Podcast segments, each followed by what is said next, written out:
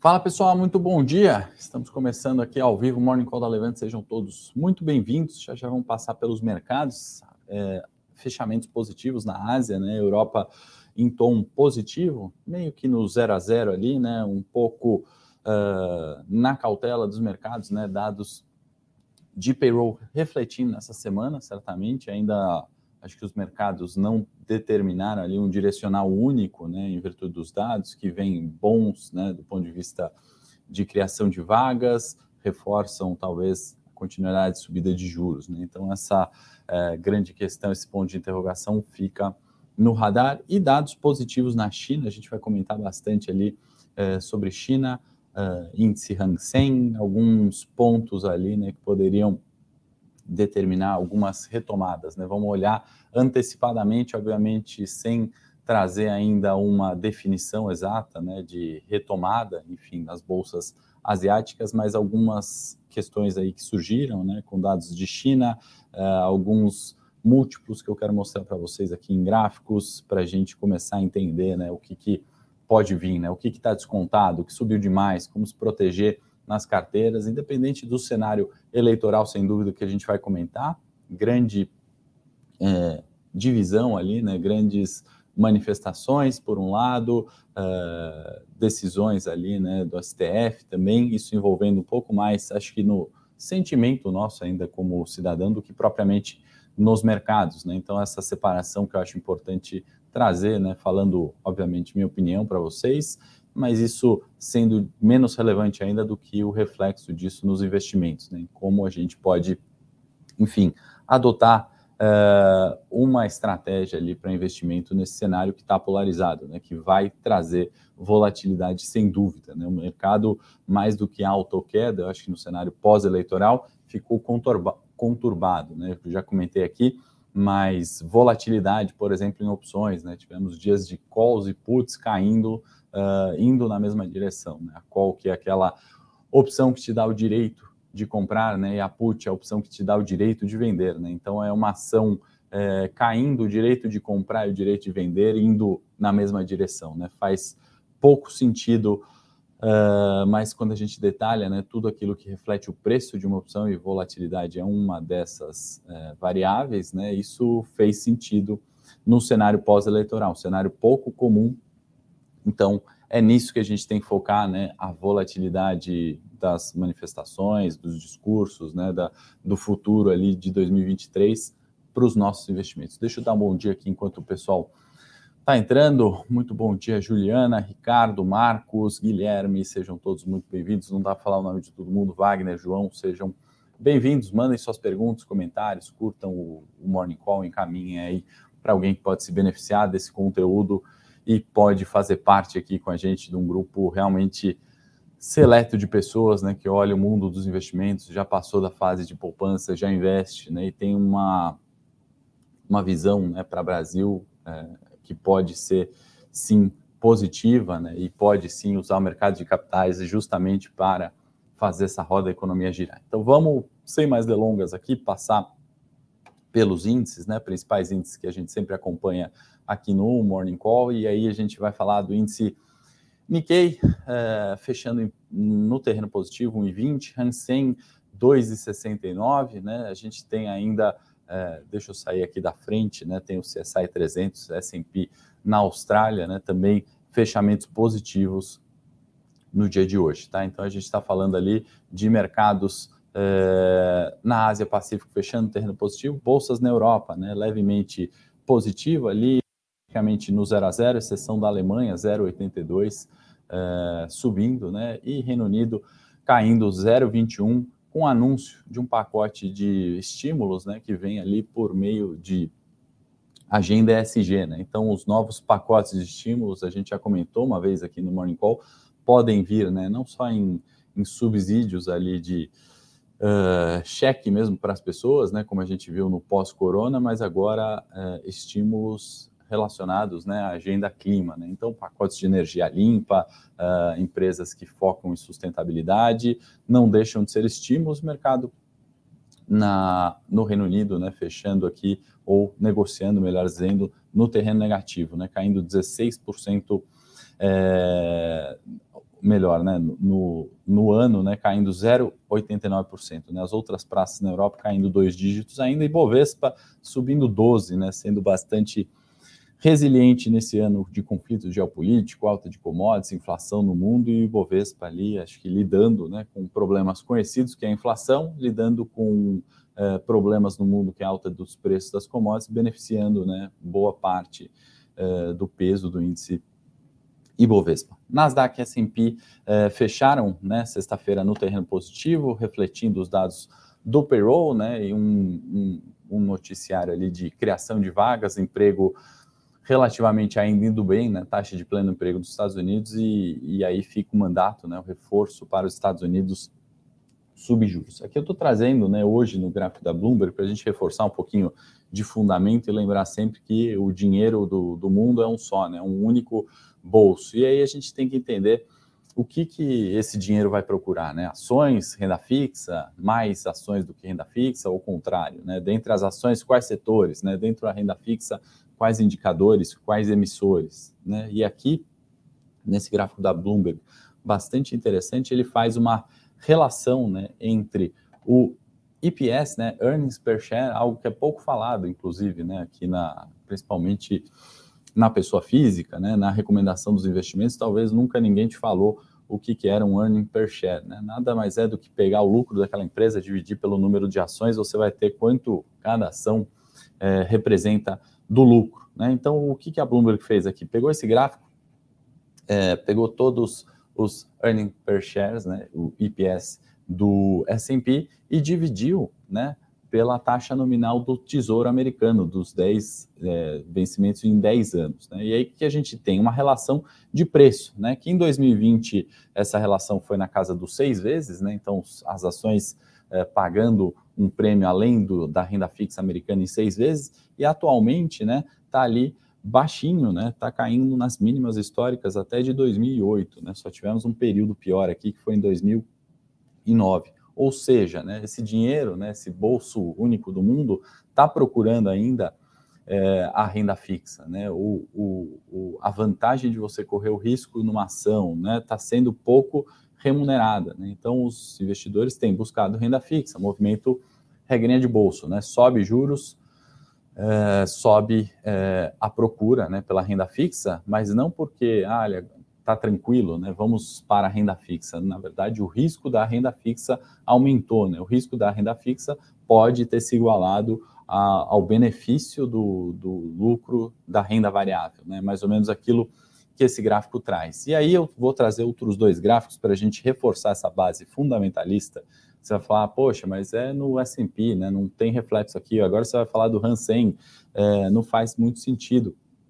E aí é meu ponto, né? Uma análise que a gente faz, né? Que eu gosto bastante, top-down, a gente tem que olhar é, sobre essas relações né, de risco e de retorno. Né? Se a renda fixa americana está pagando é, melhor, né? se, se o earning per share dividido pela renda fixa de 10 anos dos Estados Unidos é, tem uma relação pequena, né, não vale você correr o risco da renda variável. Será que o mesmo acontece no Brasil? Será que é para todos os setores? Né? A gente está falando de uma bolsa né, uh, de peso muito diferente, né? bolsa Ibovespa, commodities e banco, né, e S&P. Né? Risco Brasil é diferente do risco Estados Unidos. E aí, eu estou trazendo o Hansen para a gente observar né, que às vezes esses movimentos né, trazem o fluxo gringo para o Brasil, né, um pouquinho do que eu quero não trazer como uma verdade absoluta, mas desenvolver aqui com vocês e antecipar minha conclusão nesse sentido. Né? O ano ainda tem 85 bi é, de gringo entrando. Tá? No pós-eleição entraram alguns bilhões a mais. Né? Em novembro já temos um bi positivo. Então,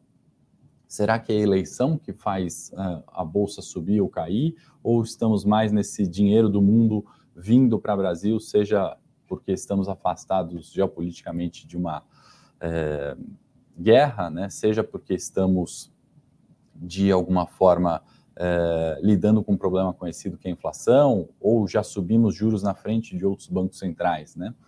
Acho que são alguns dos pontos que a gente tem que olhar. Tá? É, que mais? É, então, aqui, né, comparando o Hansen com S&P, a gente está falando né, do Hansen, um dos múltiplos né, também é, mais baratos, né? A hora que a gente olha aquele outro múltiplo, preço dividido é, pelo lucro da empresa, né? Então, o Hansen está em 9, né? Esse indicador, se eu pegar as ações ali do índice Hansen, dividir pelo lucro que essas empresas dão, né? E comparativamente com Estados Unidos, que está em 16 nesse múltiplo, né? Abriu um gap aqui. Então, o dinheiro do mundo vai procurar a Bolsa Americana ou vai procurar Hansen? Né? Qual o risco de um, qual o risco de outro? Né? É, por que o S&P talvez é, não tenha um múltiplo de 9? Né? Estamos falando de empresas mais sólidas, né? Talvez para você que investe há mais tempo isso é bastante intuitivo, né? Básico até a gente falar, mas para quem chegou agora e nunca olhou, né? É importante entender as diferenças de preço, né? Por que, que uma ação sobe e outra cai, ou estando no mesmo setor? Né? Ou por que uma bolsa sobe e outra cai, né? Uh, os múltiplos aqui no, no, no, em fundamento né, de empresas ajudam a gente a entender isso. Eu trago mais um só para a gente concluir essa parte de múltiplo e tentar entender cenários, estratégias para Ibovespa, para ações, para renda fixa, nesse cenário eleitoral que a gente está vivendo extremamente polarizado. Né? Aqui é um outro múltiplo, price to book, vou te confesso, aliás, que não não está entre os meus favoritos. Aqui é pegar o preço da ação e dividir pelo livro, né? Então, é, a diferença ali do que a gente vê o valor de tela né, negociado numa empresa é, sobre o valor do balanço patrimonial. Né? Então, pega o valor é, da ação, divide pelo número de ações, né? E aí você faz essa comparação. Quanto que está na tela, quanto que está no balanço. Tá? Hansen também nesse múltiplo, né, trazendo ali um dos menores da história, né, menor do que 2008, né, crise de subprime, importante lembrar,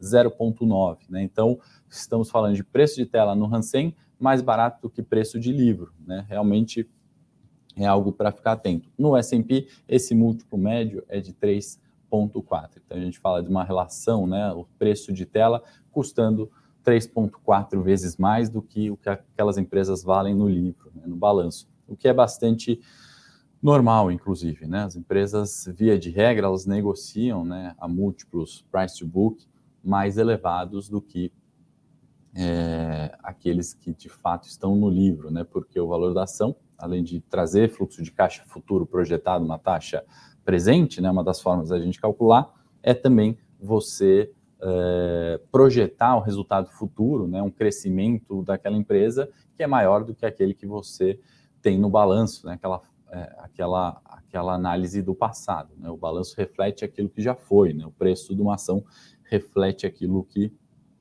está por vir. Aliás, preparamos também um conteúdo gratuito né, para investimento no exterior, se a produção puder é, compartilhar, né? Então, como investir no exterior, qual momento, né? Quanto de, de S&P eu tenho que ter na carteira, quanto de, enfim, de outros mercados, ETFs, como fazer, né? É, como eu invisto no exterior, né? Porque você está falando de exterior, eu sei que tem o benefício aqui para o Brasil, mas se eu quiser investir diretamente, ou quais são as formas ali de investir? Tem inúmeras formas e é importante que você é, baixe esse relatório, é só clicar no link, deixe seu e-mail, seu nome, te envia gratuitamente que a gente explica como fazer isso. Né? Tem diversas, né? algumas das estratégias que eu uso também tem, é, você pode investir via BDRs, né? você pode, enfim, se expor em moedas, você pode se utilizar de fundos né, que investam no exterior, fundos multimercados, e como fazer isso, relatório completo aí, gratuito para você, recomendo que clique no link baixe esse relatório é, e vamos continuar aqui para a gente, enfim, é, entender um pouco do, do, clima da semana, tá? É, volumes subindo nas techs chinesas, né? Por que, que eu trouxe esse gráfico aqui? Né? Porque a gente falou muito mal de tech né, esse ano inteiro, né? E de fato não foi o ano da tecnologia, né? Mas é, sem nenhum viés, né? Sem nenhuma preferência de setor, né? Será que é, continua ruim para as techs ou será que nos múltiplos algumas ficaram baratas? Será que esse gráfico de volume que traz é, volumes ascendentes, né, está uh, mostrando que os investidores estão buscando esses papéis e se posicionando em carteira, né? Nasdaq, que é uma bolsa de tecnologia, caiu 33%, né? Tive o Elon Musk assumindo o Twitter, a gente está vendo Meta uh, demitindo funcionários, a mesma coisa no Twitter, mas será que o valor daquelas ações né, é, não está é, é, não nos diz né, que é o momento de fazer uma compra, né? Então eu trago isso aqui para a gente tentar entender, tentar se aproximar desse momento de possível repique de preços que seja, né? Que não seja uma reversão da tendência de baixo, mas que seja um movimento de repique, os volumes, né? Que a gente trouxe nesse gráfico, e aí ações chinesas, porque você consegue comparar em qualquer base, né? O fluxo, de novo, né? A cesta de dinheiro no mundo é uma só, né? O mundo é um, tem que imaginar um grande bolso de dinheiro e para onde está indo. Né? O volume aumentou né, nas techs chinesas. O volume de gringo na bolsa brasileira tem subido consistentemente esse ano. Estamos né? em 85 bilhões repetindo. E aí alguns dados de China, né, vindo mais ali no curto prazo. Alexander, eu acho que isso pode sim refletir em cripto. A gente tem que olhar a cripto, o fundo imobiliário, a renda fixa, a renda variável, como opções de investimento que esse grande bolso do mundo vai procurar. Né? É, a cripto está barata, vai mais fluxo para lá ou a cripto está cara? Né? Onde tem a melhor relação de risco-retorno né? entre cripto, Apple e Petrobras, por exemplo. Né? Isso olhando ali N variáveis né, do, dos diversos mercados no mundo. Então, sim, cripto entra nessa conta. E aí eu trago né, a notícia aqui de China, é, as, as é, balança comercial chinesa, tá? Mandem aí suas perguntas. Minério de ferro, Marcos, fechou em queda de é, 1 ponto... Me fugiu a cabeça aqui, eu não anotei hoje para trazer, mas está em queda, tá? E aí eu quero fazer esse balanço também de, de China, é, que vai ter um, um aliás, sempre tem né, esse peso fundamental para entender a tendência do minério de ferro. Né? Mais do que hoje se subiu 4 ou caiu 5, né? aquelas notícias diárias né, que a gente traz, e hoje é de queda para o minério, mas onde está a tendência. Né? Então, aqui, para a gente falar, né, quando a gente fala de commodities, minério, uh, uh, as exportações, né, elas cresceram bastante. Reservas cambiais chinesas, estamos falando de 3,1 trilhões de dólares. Né? Então, toda vez que a gente ouvir uma notícia ali de é, crise na China, né, de Evergrande vai acabar com o mundo, né, vamos ter muita cautela e vamos além da manchete, né, que geralmente é, é chama atenção, né, minério cai 4, minério sobe 6 com China reabrindo, o minério cai 6 com China fechando, né, é, aqui eu trago, né, ou melhor, a Bloomberg já traz para a gente exportações e importações, comparando aqui é, desde 2016, né, exportações linha branca, importações linha laranja, né? Então a gente está vendo esse comparativo além das reservas comerciais que uh, tivemos uh, eh, 3,3 de dólar, tá? E aí o ponto meu com Evergrande e minério, né? A gente viu as notícias, né? Evergrande vai acabar com o mundo, vai falir, crise no sistema imobiliário, né? E aí eh, não vai pagar a dívida. Os credores venderam ali alguns terrenos, 700 milhões de dólares se paga a dívida. Né? Uma empresa que fica menor, mas ela permanece. Né? Então, passa aquela fase ruim e ela continua operando. A gente pode falar o mesmo para a Apple, né? que, já que a gente está no tema de tecnologia, foi no mesmo sentido. Né? Passou um ano difícil, né? juros subindo, uh, tendo que demitir funcionários, agora vem, né? já anunciou que vai produzir menos iPhones ali, mesmo por causa que a, produção é na China, tem toda uma questão uh, de importação, exportação, uh, política, né, comercial, então vem uma produção menor de iPhones 14, né, e isso certamente impacta os lucros, os múltiplos são corrigidos, as ações caem, mas cabe a gente olhar o futuro, né, isso aqui é um ajuste de preço, estava caro antes, ou isso é um ajuste que vai mostrar um declínio da Apple e Apple ainda está caro, tá? Então, vamos olhar com essa base. Tá? E aqui eu vou trazer um outro gráfico, né, que é, o, a diminuição de folha de pagamento, né, ela aconteceu é, pela quinta vez consecutiva em meses. Né? Então, é, o corte de emprego subiu em 48%. Então, as empresas vão ficar menores, mais eficientes e vão ter mais lucro, né? ou isso, de fato, vai causar um colapso. Né? Eu estou trazendo uma série de perguntas aqui, né? Porque a gente teve eh, 11 meses ali de muita definição, né? Do cenário, pelo menos no nosso posicionamento. Né? E aí, é, diariamente, semanalmente, anualmente, as revisões, as perguntas importantes, elas devem ser feitas. Né? Então, é aquele momento que a gente tem que entender, vamos chegar num limite de subida de juros, é, num limite de desemprego, é, num limite ali de tensões geopolíticas, né? ou isso continua escalando e aí o posicionamento feito esse ano continua, né? pelo menos do que é, naquilo que reflete disso nas nossas carteiras, né? Um, último gráfico, aliás, não, acho que hoje já, já cobrimos todos os gráficos, né, para trazer essas perguntas e o, indicador mais importante do dia, né, que é balança comercial chinesa, é, notícias ali de minério é, e polêmica, não sei se é a palavra certa, mas entre manter o lockdown ou não manter o lockdown, né, as bolsas Hang Seng, né, tiveram dias de máximas, né? A gente trouxe alguns gráficos na última semana mostrando, né, melhores semanas.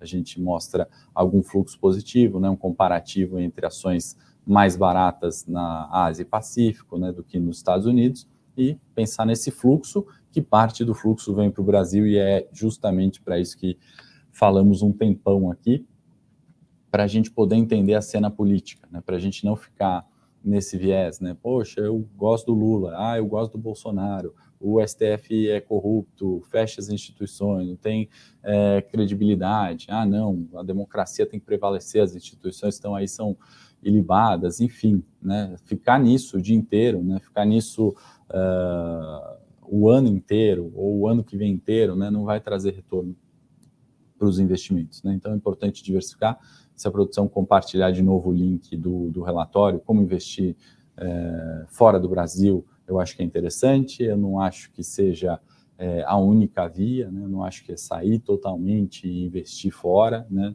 nunca foi isso, né? já era antes, tá? não é por isso esse relatório é, que fizemos agora, né? mas é, por isso sim que a gente fez algumas estratégias né? definidas ali é, usando diversos investimentos, fora, aqui, derivativos, renda fixa, né, essa é a ideia.